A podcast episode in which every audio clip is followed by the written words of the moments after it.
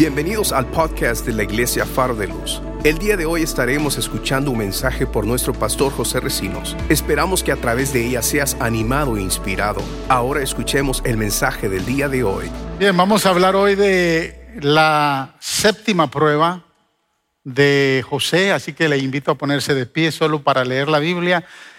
Y hoy quiero decirle, hoy escúchame, saque su Biblia, afílela porque hoy vamos a leer mucha Biblia. Usted viene a la iglesia a recibir palabra de Dios, ¿no? Así que hoy va a recibir Biblia. Voy a estar leyendo muchos versículos de la Biblia. Y el mensaje estaba muchos versículos. Yo creo que este es el mensaje que el, mensaje que, que, tiene más versículos bíblicos de todos los que haya preparado antes. Y así que le invito a que sea paciente, pero que disfrute la palabra de Dios.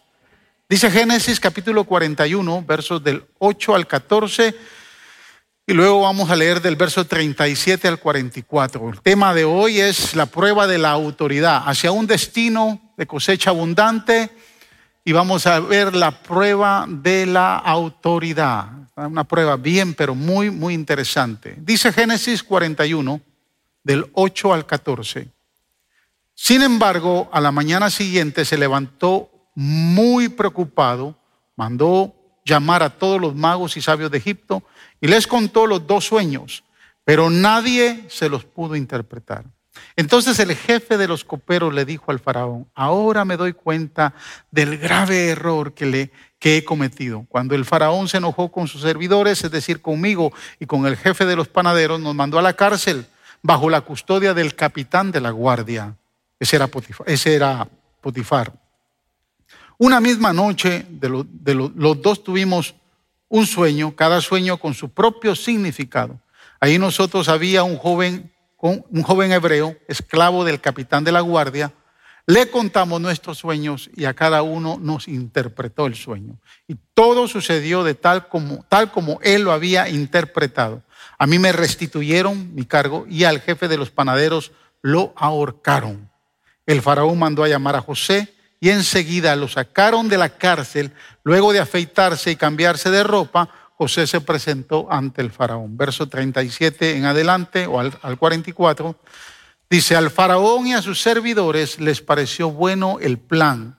Entonces el faraón les preguntó a sus servidores, ¿podemos encontrar una persona así en quien repose el Espíritu de Dios? Luego le dijo José, puesto que Dios te ha revelado todo esto, no hay nadie más competente y sabio que tú. De eso vamos a hablar la semana que viene, que es la prueba de la mayordomía. Pero antes de eso quiero que entendamos esta prueba, que es la prueba de la autoridad. Verso 40, quedarás a cargo de mi palacio y todo mi pueblo cumplirá tus órdenes. Solo yo tendré más autoridad que tú, porque soy el rey. Así que el faraón le informó a José, mira, yo te pongo a cargo de todo el territorio de Egipto. De inmediato, el faraón se quitó el anillo oficial, no le dio otro anillo, a Daniel le dieron otro anillo, pero a José le entregaron el anillo del faraón. Se quitó el anillo oficial y se lo puso a José. Hizo un collar de oro en el cuello. Después lo invitó a subirse al carro reservado para el segundo en autoridad y ordenó que gritaran, inclínense, o sea, arrodíense. Fue así como el faraón puso a José al frente de todo el territorio de Egipto. Entonces el faraón le dijo, yo soy el faraón, pero nadie en todo Egipto podrá hacer nada sin tu permiso. Wow. Gracias Señor por esta poderosa palabra. Te pedimos, Espíritu Santo, que en los próximos minutos nos enseñes qué es estar en autoridad y qué es estar bajo autoridad. Queremos agradarte y tu palabra tiene el poder para enseñarnos y si recibimos tu palabra y la entendemos, seremos transformados. Por eso te pedimos, Espíritu Santo, que nos redargullas, nos edifiques, nos consueles, nos exhortes a través de esta palabra y nos hagas muy fructíferos para tu gloria. porque es a ti a quien honramos y exaltamos, amado Salvador. Bendecimos tu nombre. Gracias, Padre, en el nombre de Jesús. Amén. Gloria a Dios. Tome asiento, hermanos.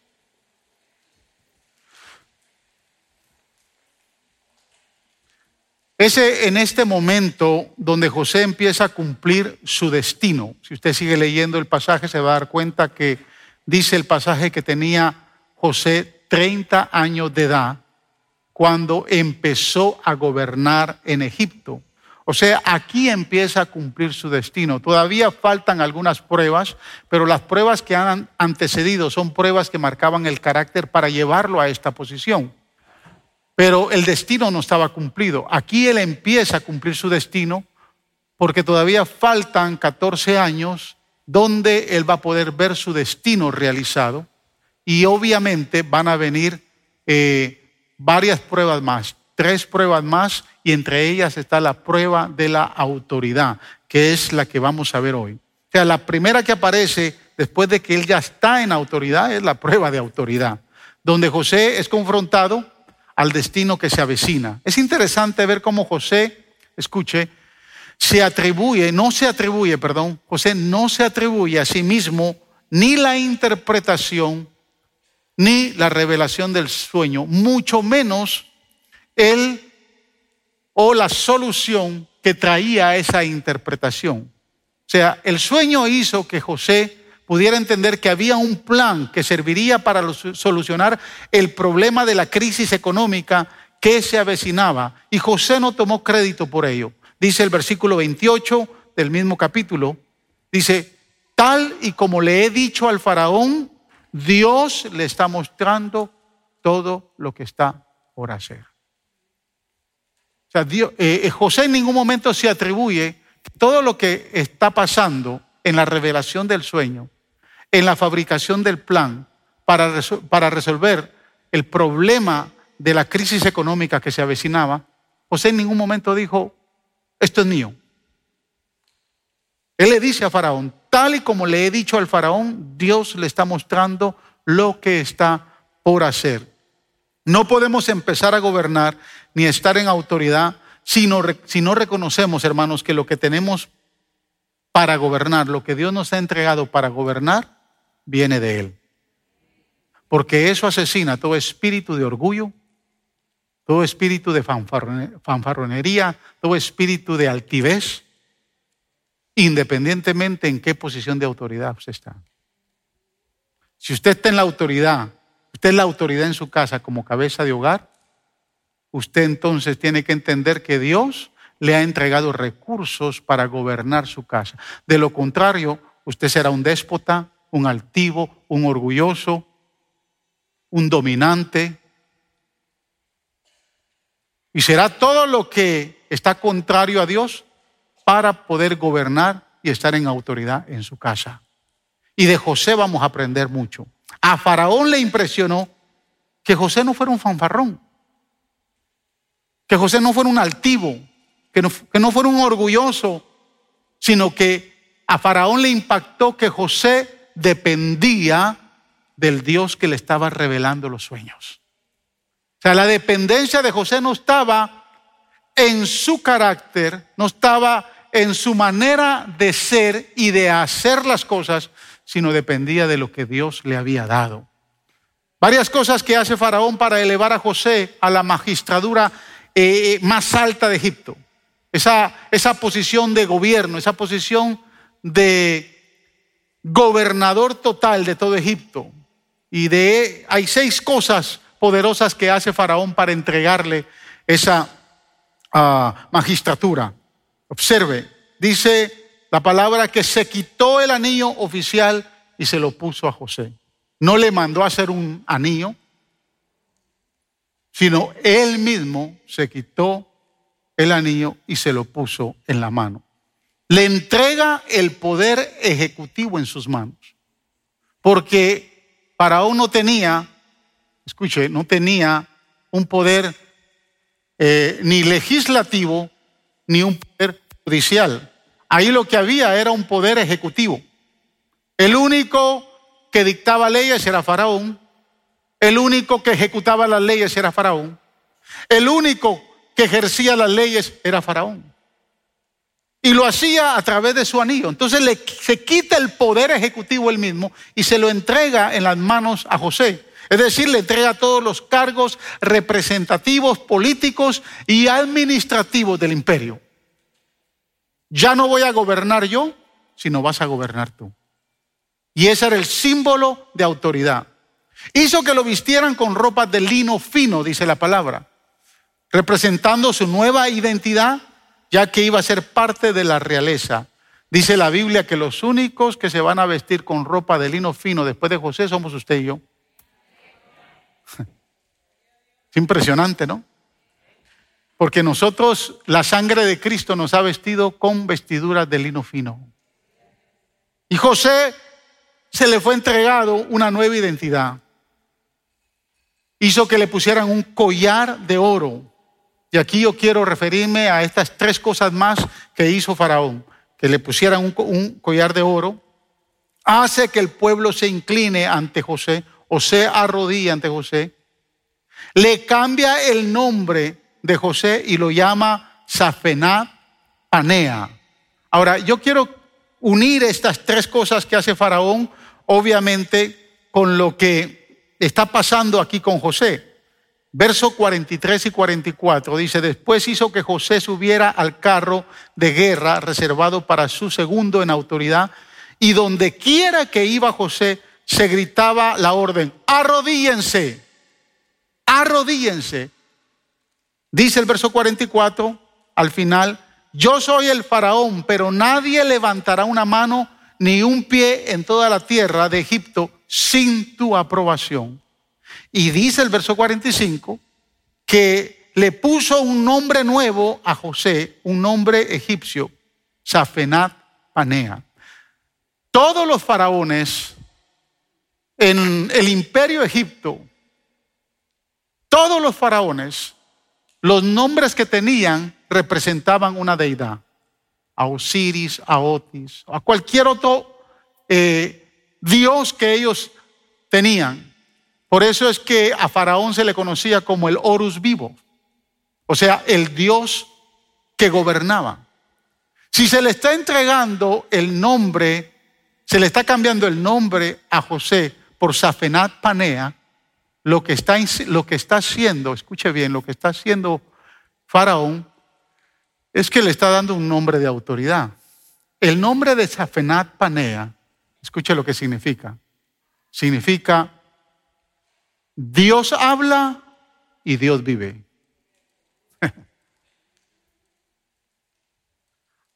Ahora, observe lo que está recibiendo José. Está recibiendo un nombre que cada vez que lo llamen a él, ya no lo llamen José, sino lo llamen Safenat Panea, están hablando y están diciendo, el Dios habla, el Dios que habla y el Dios que vive. Si José no tiene la humildad suficiente para entender ese nombre, él se vuelve altivo, orgulloso, pedante, fanfarrón. ¿Por qué? Porque dice el verso 43 que cuando sale a la calle con el nuevo nombre, la orden es arrodíense ante el Dios vivo y ante el Dios que habla. Y la Biblia dice, el apóstol Pablo dice, que ante el único que se debe de arrodillar, toda rodilla en el cielo, en la tierra y debajo de la tierra, es ante el Rey de Reyes y Señor de Señores. Es el único. Quiero que usted esté entendiendo.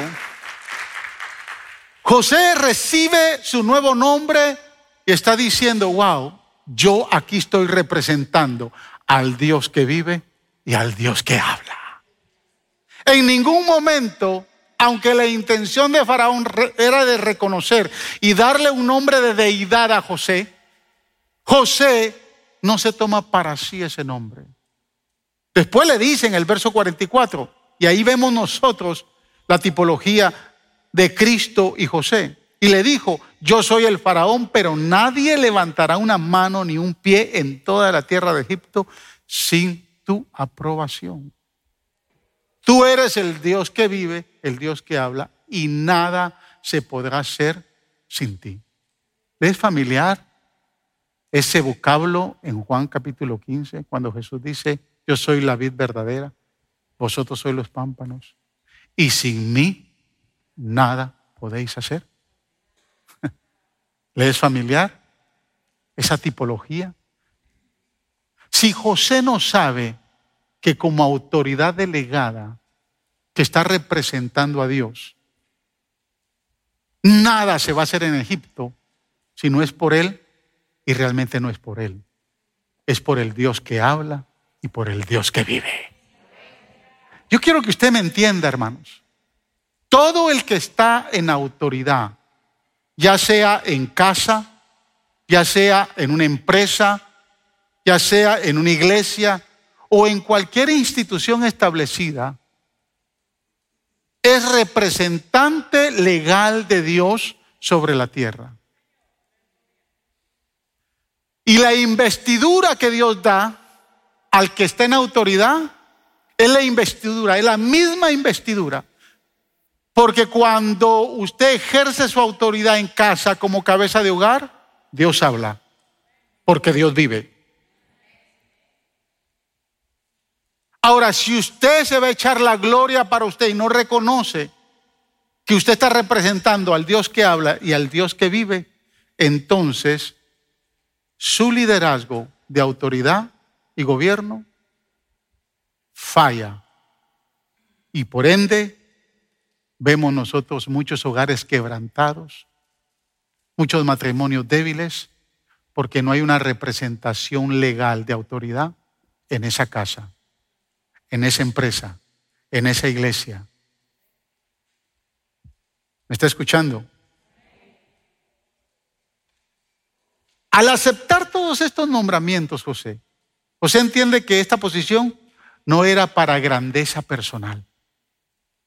Esta posición era una posición de servicio. Era una posición que habría de, preservar la vida de millares y millares. Si usted ha, puesto, ha sido puesto por autoridad y es una autoridad delegada por Dios en su hogar, en su empresa, en la iglesia o donde sea. Esa posición no es una posición para beneficio personal, para grandeza personal. Es una posición de servicio porque las miles y miles de personas dependen de cómo usted vaya a desarrollar esa posición de autoridad y de gobierno. Mire, se necesita un espíritu de humildad para lograr esto. En esta prueba es donde muchos creyentes fallan. Usted puede soportar la prueba de la desesperación, usted puede soportar la prueba de la prisión, usted puede soportar la prueba de la, la perseverancia, usted puede soportar cualquier otra prueba. Pero yo considero que muchos han fallado simplemente porque no entienden el origen de la autoridad. Y yo quiero entonces tres puntos establecer hoy para que usted entienda cuál es la posición de autoridad donde Dios nos ha puesto o cuál es la posición para estar debajo de la autoridad donde Dios nos ha puesto. Romanos 13, verso 1 al 2, dice lo siguiente. Todos deben someterse a las autoridades públicas, pues no hay autoridad que Dios no haya dispuesto Así que las que existen fueron, fueron establecidas por quién? Por Él. No hay ninguna autoridad que haya sido puesta sobre la faz de la tierra que no haya sido establecida por Dios. Por lo tanto, dice el verso 2, todo el que se opone a la autoridad se revela contra lo que Dios ha instituido.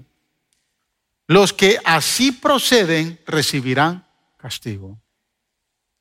A mí me cuesta entender, por ejemplo, cómo Dios, cuando ha instituido cualquier institución, porque Dios instituyó primero el matrimonio, El matrimonio es la base de la familia.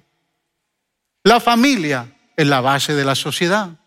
Y en la sociedad se han instituido muchas instituciones que están establecidas por la familia, por el matrimonio. Cualquier institución, dice el apóstol Pablo, establecida por Dios aquí en la tierra, tiene una autoridad delegada. Y esa autoridad, dice la Biblia, el apóstol Pablo dice, que sobre esa autoridad, dice, todos deben de someterse a las autoridades públicas, pues no hay autoridad que no haya sido puesta por Dios. El policía que usted ve en la calle, el maestro en la escuela, el juez en la corte, el padre en casa. Son autoridades delegadas e instituidas por Dios que representan a las instituciones. Por lo tanto, todo el que se opone a la autoridad se revela contra lo que Dios ha instituido. Y sabe, la iglesia ha flaqueado mucho en esta área. Hay dos cosas que me llaman la atención en estos versos. Número uno, debemos de estar dispuestos a someternos a quien Dios ha puesto por autoridad. Sé que a muchos de momento no les gusta el presidente.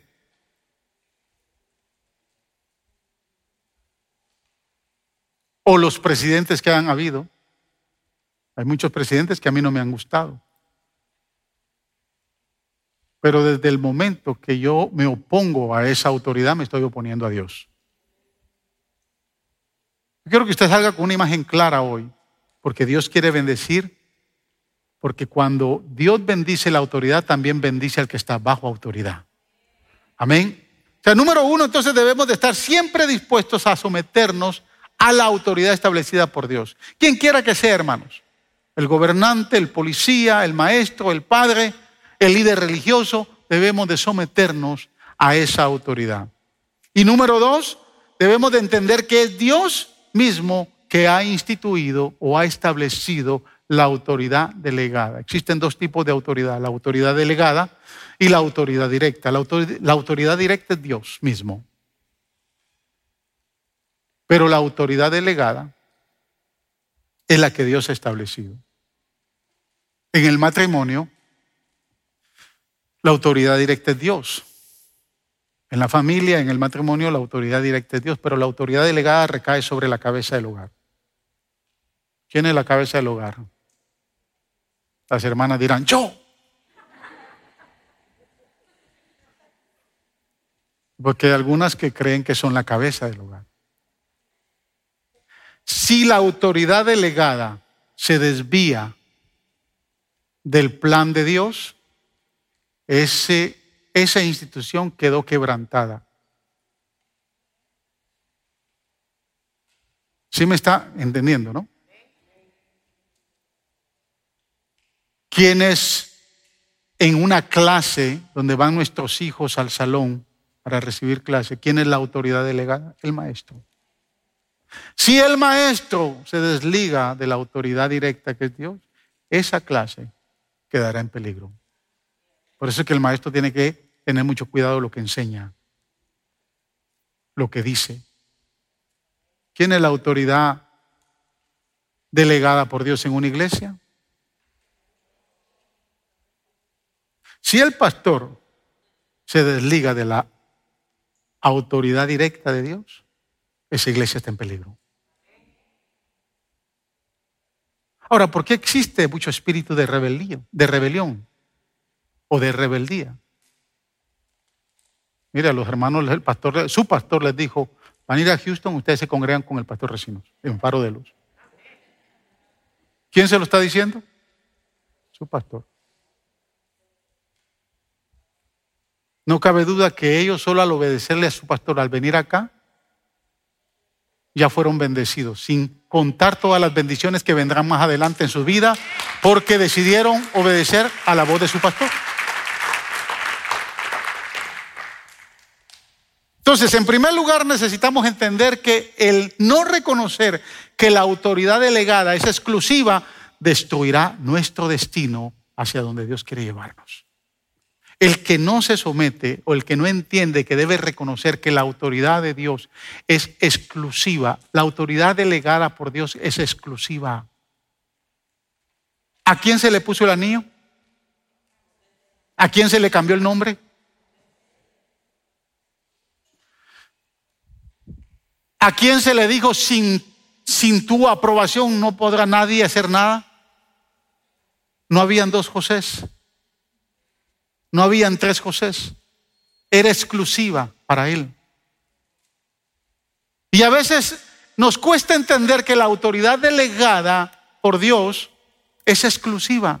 Mire, pasó algo muy grande en el pueblo de Israel cuando salieron de Egipto, porque los egipcios, a pesar, escuche, a pesar que sí se pudieron someter al látigo, al trabajo arduo que tenían siendo esclavos, no se pudieron someter a Dios cuando salieron de Egipto.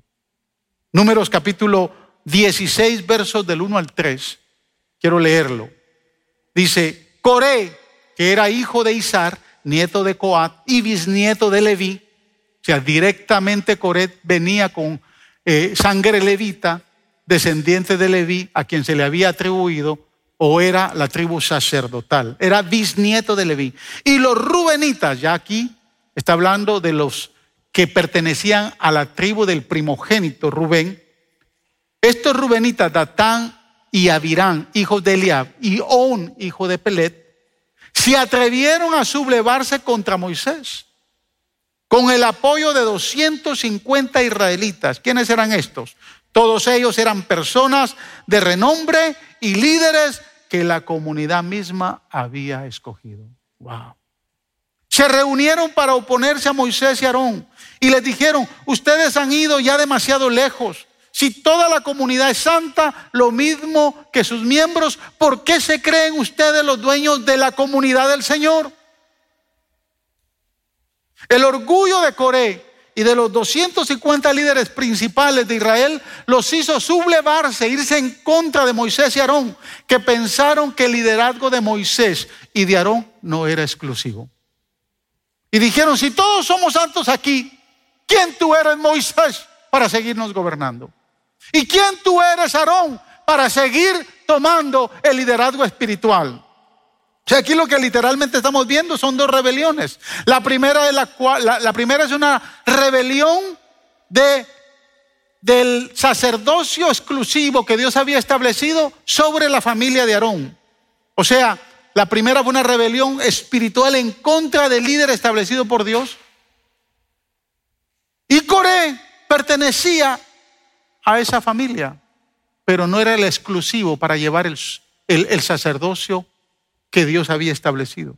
Y la segunda es la de Datán y Abiram, que no aceptan que Moisés sea el único líder que puede guiarlos hasta la tierra prometida. Ambos grupos desprestigian tanto el liderazgo de Moisés como el sacerdocio de Aarón. Ambos grupos. Y cuestionan su carácter y la posición de autoridad que Dios les ha dado para poderlos sacar de Egipto y llevarlos a la tierra prometida. Pero yo quiero que usted escuche y observe la actitud que tomó Moisés en el verso número 4, después de que se rebelan, se sublevan de, en contra de Moisés y Aarón. Cuando Moisés escuchó lo que decían, escuche la actitud de Moisés, se inclinó ante ellos, se humilló. Moisés se humilla ante ellos, pero no solo se humilló, Moisés exhortó a Coré exhortó a Datán, exhortó a Abiram, con palabras, procurando restaurar su carácter. Y yo me imagino a Moisés diciéndoles, muchachos, no hagan esto. Vos esos son mi primo. No te rebeles en esa manera. Datán, Abiram, no cometan ese grave error. Por favor, se los pido. No lo cometan. Y a ellos no les, no les importó. Absolutamente nada. Y si seguimos leyendo, de los versos del 8 al 14, dice, Moisés le dijo a Coré, escúchenme ahora, levitas, ¿les parece poco el Dios de Israel que los, que los haya separado del resto de la comunidad para que estén cerca de él? eh, ministren en el santuario del Señor y se distingan como servidores de la comunidad. Dios mismo los ha puesto a su lado, a ti y a todos los levitas, y ahora quieren también el sacerdocio. Tú y tu gente se han reunido para oponerse al Señor. ¿Por qué? ¿Quién es Aarón para que murmuren contra él?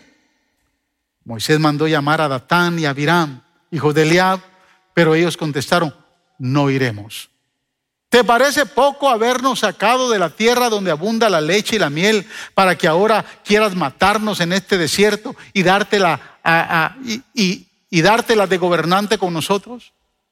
Verso 14, lo cierto es que tú no has logrado llevarnos todavía a esta tierra donde abunda la leche y la miel, ni nos has dado posesión de campos y viñas. Lo único que quieres es seguir engatusándonos y engatusando a este pueblo, pues no iremos.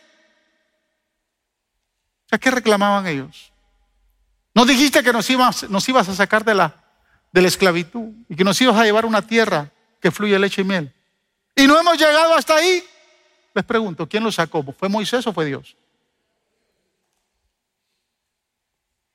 Y ellos le dicen, tú hiciste, tú nos sacaste. Y ahora no has cumplido tu palabra. ¿Contra quién se están revelando? ¿Por qué no fue Moisés el que lo sacó? No fue Aarón quien lo sacó. Moisés conocía la gravedad de esta situación y estaba realmente preocupado por los rebeldes. Y aunque no hizo, escucha bien, aunque lo hizo con mansedumbre, su exhortación fue en vano. Los quiso convencer, trató de, de no negociar con ellos, pero trató de dejarles ver que la actitud que estaban tomando era una actitud rebelde. Es como cuando usted le dice a sus hijos, hijo, pórtate bien. ¿A cuántos de ustedes, padres, los hijos le han hecho berrinche? No importa la edad. Porque hacen berrinche cuando están chiquitos, pero los berrinches cuando ya están grandes es peor. Y cuando se sublevan.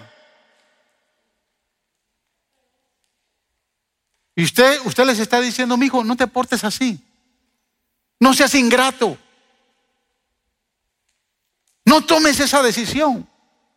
Hazle caso a tu papá. ¿Le ha dicho usted así a, sus hijos? ¿Le ha dicho usted a su hermana? ¿Le ha dicho, hazle caso a tu mamá? Mire, el hijo que no le hace caso a la vieja y al viejo, nunca llega viejo. Se torna rebelde. Se opone en contra de la autoridad. Y el sexto mandamiento dice, honra a tu padre y a tu madre. ¿Para qué? Para que llegues a viejo, para que seas próspero, seas bendecido, tengas salud. La voz del padre, la voz de la madre tiene autoridad en casa. Y el hijo que no acepta esa autoridad se va en contra de la autoridad de Dios. Y así está este pueblo. ¿Y qué pasa cuando nuestros hijos no hacen caso? Pues hay que sacarse el cincho, hermanos. Hay que sacarse la correa. O no, no lo ha hecho. Porque si no escuchas con palabras, tal vez con un correazo, con un cinchazo, tal vez te arreglas.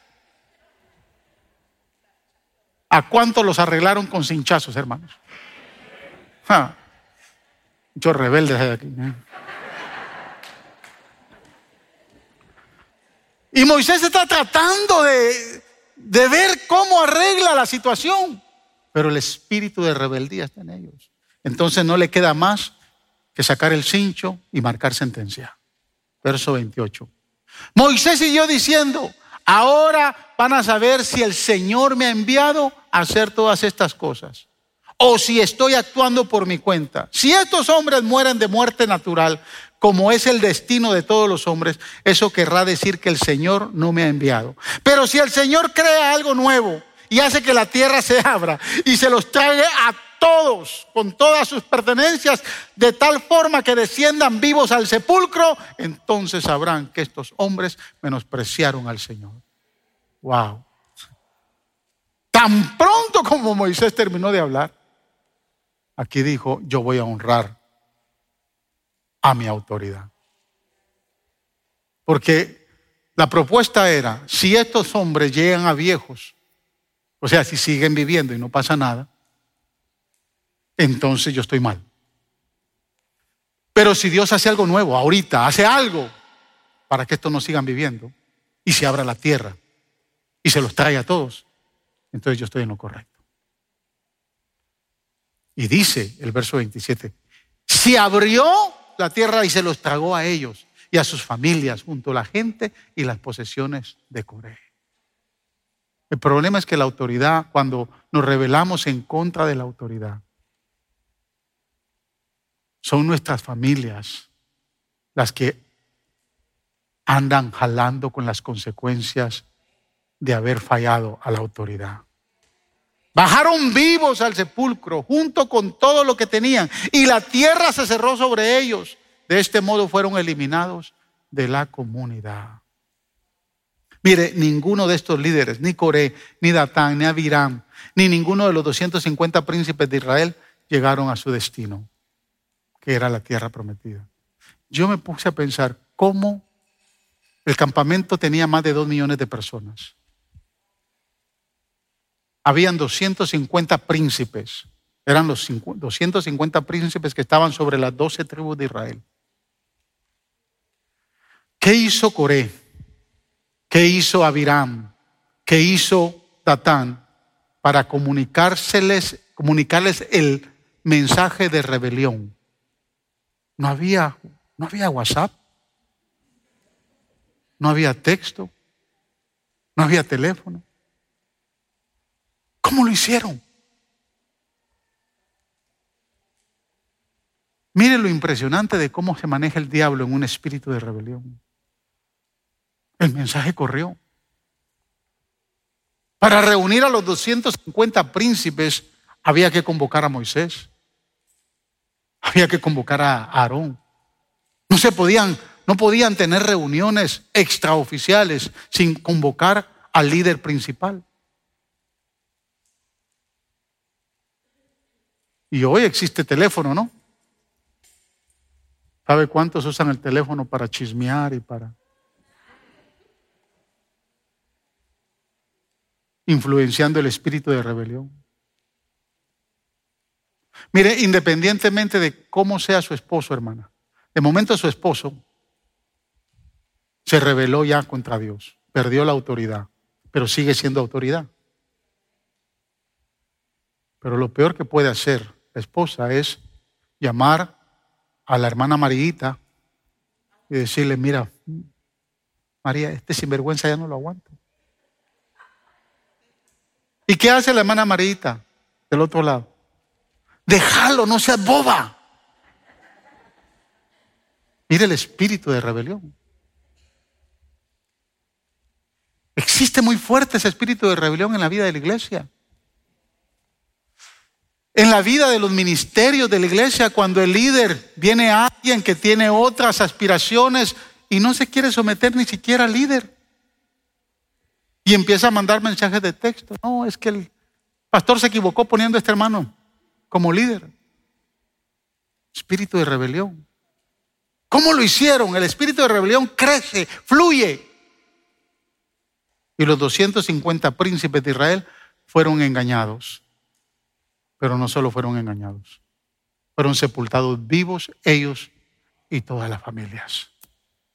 O sea, Israel en el desierto se queda sin liderazgo, excepto a Moisés, Aarón y obviamente Caleb y Josué. Desde ahí usted puede entender quiénes ya no pudieron llegar hasta la tierra prometida. Segundo principio que quiero que observemos es que nuestra desobediencia puede descalificarnos para entrar a nuestro destino. Y ahora le voy a hablar a los que están en autoridad y no a los que están bajo autoridad. Porque quiero decirle algo, si usted nunca ha estado bajo autoridad, nunca va a poder estar en autoridad. De momento llegue a la posición de autoridad, pero al no haber aprendido a estar bajo autoridad, no va a fluir como autoridad. Y de momento, el que esté en autoridad está en una posición de riesgo y de peligro aún más grave. Quiero que escuche esta escritura, números 20, 2 al 12. Toda la comunidad israelita llegó al desierto de Sin el mes primero y acampó en Cádiz. Fue ahí donde Miriam murió y fue sepultada. Y ahorita vamos a ver por qué Miriam fue sepultada y murió. Como hubo una gran escasez de agua, los israelitas se amontonaron contra Moisés y Aarón y le reclamaron a Moisés, ojalá el Señor nos hubiera dejado morir junto con, con nuestros hermanos. ¿No, ¿No somos acaso la asamblea del Señor? ¿Para qué nos trajiste a este desierto a morir con nuestro ganado? ¿Para qué nos sacaste de Egipto y nos metiste en este horrible lugar? Aquí no hay semillas, ni higueras, ni viñas, ni granados, ni siquiera hay agua. Moisés y Aarón se apartaron de la asamblea y fueron a la entrada de la tienda del tabernáculo donde se postraron rostro en tierra. Fueron a orar porque la rebelión está siendo muy grande. Se están levantando en contra de ellos por las condiciones y las circunstancias del desierto. Y nomás llegan a orar a la tienda de reunión, o sea, al tabernáculo. El Señor le dijo a Moisés, toma la vara y reúne a la asamblea. En presencia de esta, tú y tu hermano le ordenarán a la roca que dé agua. Así que harán que de ella brote agua y darán de beber a la asamblea y a su ganado. Tal como el Señor se lo había ordenado, Moisés, Moisés tomó la vara que estaba ante el Señor. obedeció a tomar la vara. Pero la orden no solo era tomar la vara, sino que con la vara, que representaba autoridad, fueran y eh, eh, eh, ¿Entendió el pasaje? Le ordenaran, le hablaran a la, roca. Luego Moisés y Aarón reunieron a la asamblea frente a la roca, verso 10, y Moisés dijo, escuchen rebeldes. Wow. ¿Acaso tenemos que sacarles agua de esta roca? Dicho esto, porque estaba enojado. ¿A quién no lo hacen enojar? Estaba enojado. Estaba rabioso. Así como se ponen algunos maridos en casa. Escucha mujer.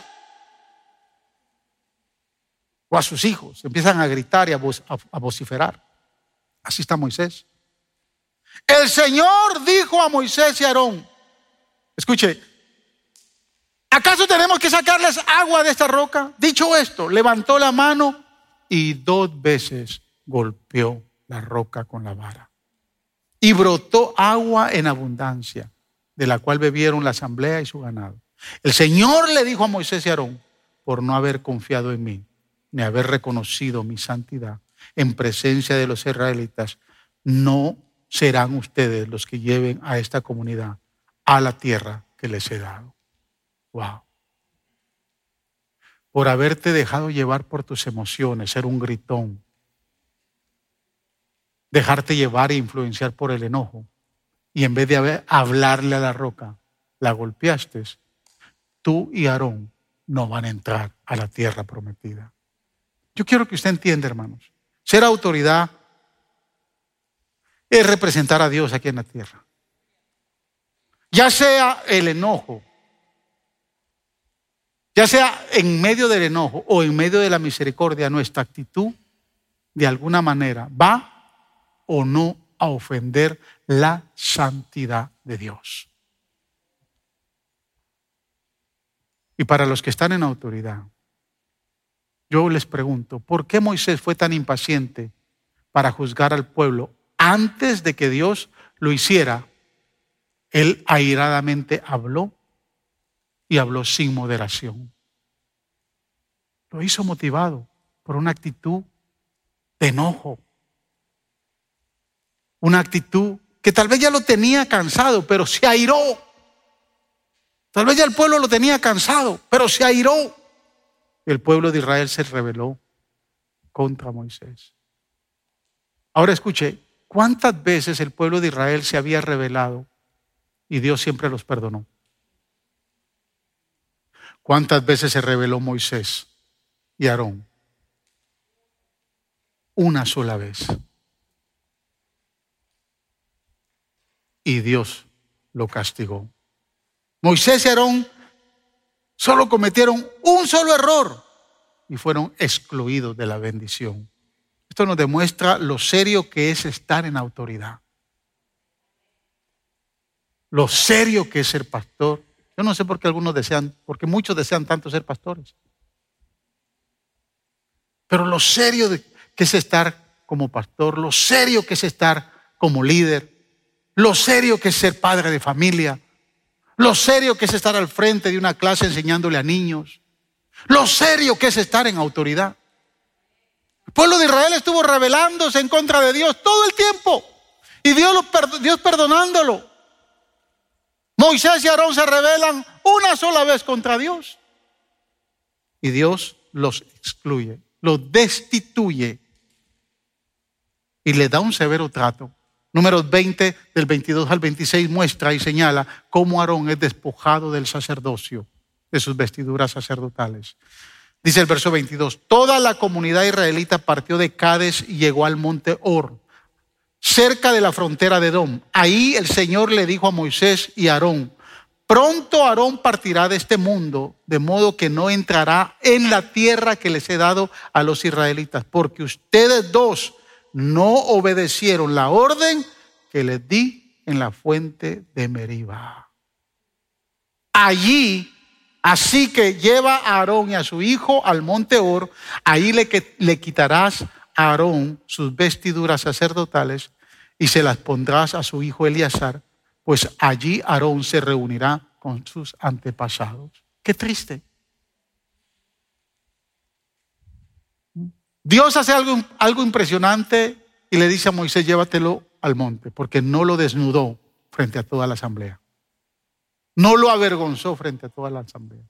Pero cuando lo lleva a la cima del monte Or, le dice, ahora desnúdalo.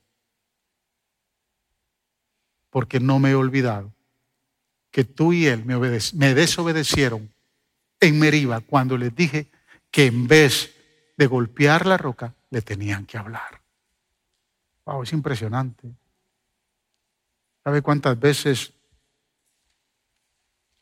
he pensado mucho en este pasaje cuando me siento angustiado, enojado, airado? Con mis hijos, con mi esposa, con ustedes. Quiero llegar a mi destino.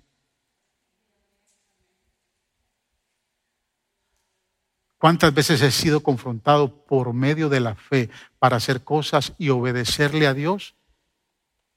Porque sé que si no las obedezco, se necesita una sola para que sea desvestido de este lugar y sea destituido. Una cosa, una sola se necesita. Más adelante, en números 27, 12 al 14, también la escritura señala cómo Moisés es retirado de su liderazgo. Verso 12 dice, el Señor le dijo a Moisés, sube al monte Abarín y contempla desde ahí la tierra que les he dado a los israelitas. Te voy a dejar ver lo que era tuyo, pero ya no es. Eso es lo que le está diciendo. Después de que la hayas contemplado, partirás de este mundo para reunirte con tus antepasados, como tu hermano Aarón. En el desierto de Sin, cuando la comunidad se puso a reclamar, ustedes dos no me, me desobedecieron, pues al sacar agua de la roca no reconocieron ante el pueblo mi santidad. Moisés y Aarón violentaron la santidad de Dios. ¿Qué quiere decir esto, hermanos? Que el que está en autoridad, tarde o temprano, con tal de imponer lo que Dios quiere, puede fracasar. Si se deja llevar por la ira y por las emociones.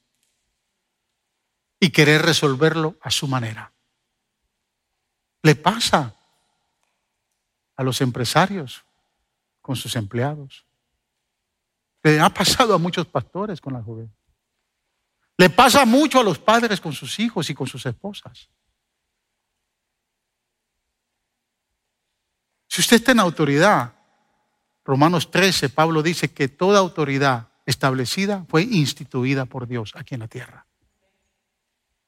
O sea, el que está bajo autoridad sabe que se tiene que someter, pero el que está en autoridad sabe que tiene que conducirse bien. para no ofender la santidad de Dios. Lucas 12, 48 dice, porque a todo aquel a quien se haya dado mucho, mucho se le demandará. Y al que mucho se le haya confiado, más se le pedirá. O sea, a medida que esta iglesia siga creciendo y siga creciendo, más Dios va a demandar de nosotros como pastores. Y no solo de nosotros, de los pastores que están acá. Ellos no sabían a qué se metieron. Una cosa, una simple cosa se necesita para no llegar al destino. Número tres, con esto termino.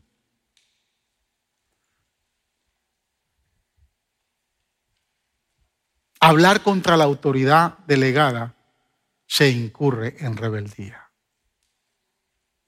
Yo no quisiera que estos pasajes estuvieran acá, hermano. Porque si no estuvieran acá, yo no me veo obligado a predicarlos.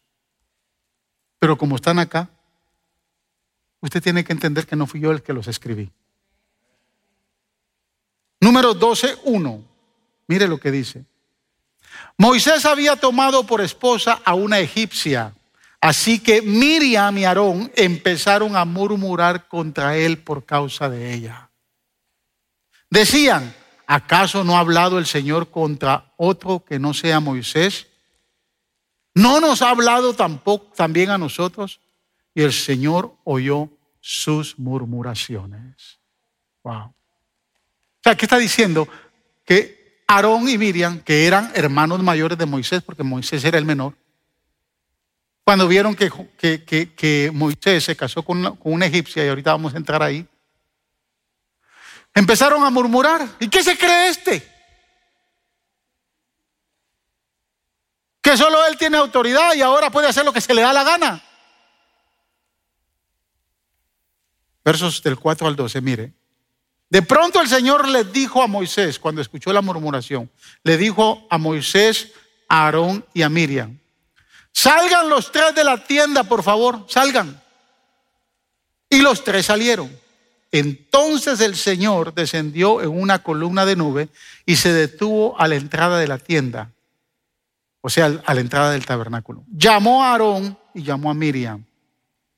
Y cuando ambos se acercaron, el Señor les dijo, escuchen lo que les voy a decir. Cuando un profeta del Señor se levanta entre ustedes, yo le hablo en visiones y me revelo a él en sueños. Pero esto no ocurre con mi siervo Moisés porque en toda mi casa Él es, porque en toda mi casa Él es mi hombre de confianza. Con Él hablo cara a cara, claramente y sin enigmas. Él contempla la imagen del Señor. ¿Cómo se atreven a murmurar contra mi siervo Moisés? Entonces la ira del Señor se encendió contra ellos y el Señor se marchó. Tan pronto como la nube se apartó de la tienda, a Miriam se le puso la piel blanca como la nieve. O sea, le cayó lepra. Cuando Aarón se volvió hacia ella, vio que tenía una enfermedad infecciosa. Entonces le dijo a Moisés, te suplico, mi Señor, que no tomes en cuenta este pecado que hemos cometido. Tan neciamente, no la dejes como un abortivo que sale del vientre de su madre con el cuerpo medio deshecho. Si usted sigue leyendo, Moisés le va a decir, pero yo no puedo hacer nada. Y el Señor se marchó. No puedo hacer nada. Mas, sin embargo, porque el mismo capítulo habla que Moisés era el hombre más manso sobre la faz de la tierra, fue a buscar a Dios y empezó a interceder por Miriam. Y dice la Biblia que Dios le dijo, mira, así como detesto a una mujer con flujo de sangre y se tiene que apartar siete días de la congregación, así Miriam, si quiere perdón, se tiene que humillar y tiene que salir del campamento por siete días y que la acompañe quien la acompañe en el desierto fuera del campamento va a sufrir por siete días su lepra. Aarón y Miriam no estaban contentos, hermanos, con la etíope con la cual se había casado Moisés. Así que murmuraron contra él. Ser etíope era ser africano, un descendiente de Cam. Miriam como hermana mayor podía reprender, pudo haber reprendido a Moisés siendo su hermano pequeño, lo pudo haber aconsejado, le pudo haber dicho, mira, no es bueno que hagas esto. Pero en vez de aconsejarlo, se puso a murmurar. La mayoría de teólogos y exégetas dicen que ya a estas alturas Séfora había muerto, porque Séfora era madianita, no era etíope. José, Moisés se casa con una etíope o una egipcia, se le refiere a egipcia porque cuando salieron del pueblo, cuando salieron de Egipto, con ellos vinieron muchos egipcios. Y muchos de esos egipcios que vinieron no eran egipcios, sino habían nacido egipcios, porque habían nacido en Egipto, pero muchos de ellos venían de Etiopía y de otros lugares. Y obviamente Moisés cuando muere Séfora, le pone el ojo al etíope. Ya a estas alturas lo, más correcto era que se casara con una israelita. Pero a Miriam y Aarón no les gustó y en vez de aconsejarlo, se pusieron a hablar de él a espaldas y a murmurar. El tema es que Moisés no escucha, pero Dios sí escucha. Dios escucha las murmuraciones de aquellos que murmuran en contra del que está en autoridad. No se midió para denigrar a su hermano. Aludió a la obra de Dios objetando así de la autoridad de Moisés.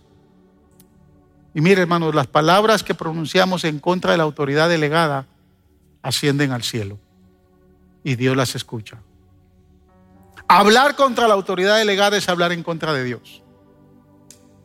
Si de algo nos debemos de cuidar mucho, es no hablar en contra de la autoridad delegada que nosotros mismos hemos asumido. Y mire, no le digo esto porque yo soy su pastor. Le digo esto porque llevo más de 30 años debajo de mi autoridad delegada. Más de 30 años debajo de su ministerio. Y nunca he hablado mal de él. Se lo digo con autoridad en este púlpito. Nunca he hablado mal de él. Que no he estado de acuerdo con muchas cosas, es cierto. Que no me han favorecido muchas de las cosas, es cierto.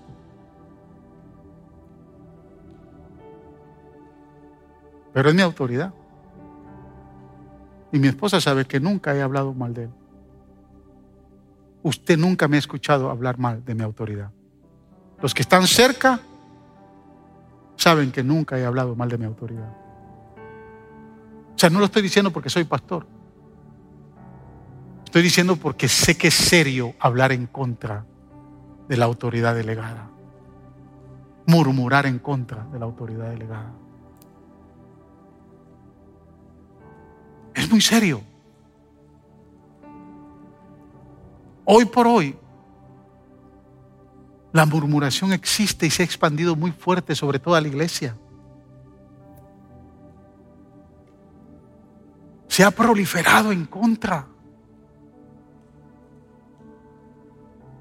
Y si hoy yo quiero pedirle es que a quien usted le ha asumido autoridad, debe de cuidarse. Porque usted obviamente está hablando en contra de la autoridad. Si usted me pregunta si me gusta el presidente que tenemos,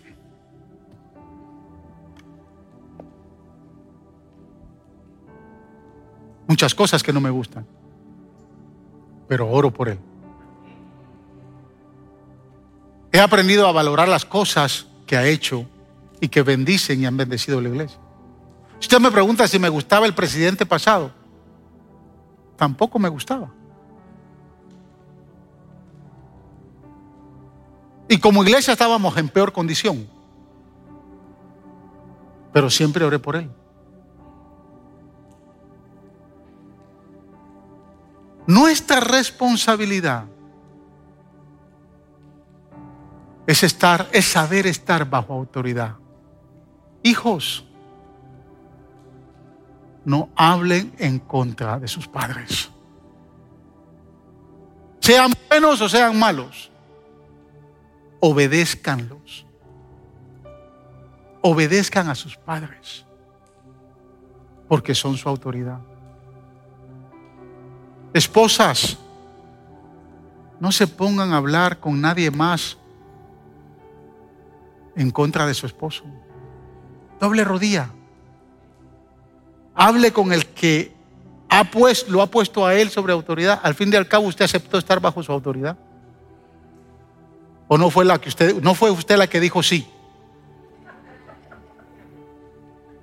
Usted fue la que dijo sí. ¿Te quieres casar conmigo, mi amor? Sí. No sabía qué lío se estaba metiendo, pero aceptó la autoridad. Ahora no se ponga a hablar. Háblele a Dios. Porque así como Él lo puso, no es que lo va a quitar y le va a dar otro, no. Sino Él lo va a arreglar. Él lo va a arreglar. Yo no me puedo divorciar de mis padres. Jamás. Yo tengo que resolver los temas con mis padres si han habido temas. ¿Sí me está entendiendo? José pudo disfrutar su destino abundante porque supo estar en autoridad. Y estando en autoridad, aunque la gente lo aclamaba, el Dios que habla y el Dios que vive, él sabía que no era él, sino era al rey a quien él representaba aquí en la tierra, que es el Señor de señores, el Rey de reyes y Señor de señores. Gracias por escuchar el podcast de la Iglesia Faro de Luz. Esperamos que la palabra de hoy haya sido de mucha bendición para tu vida. Te motivamos que te suscribas y que bendigas a alguien compartiendo este mensaje. Te esperamos en la próxima semana.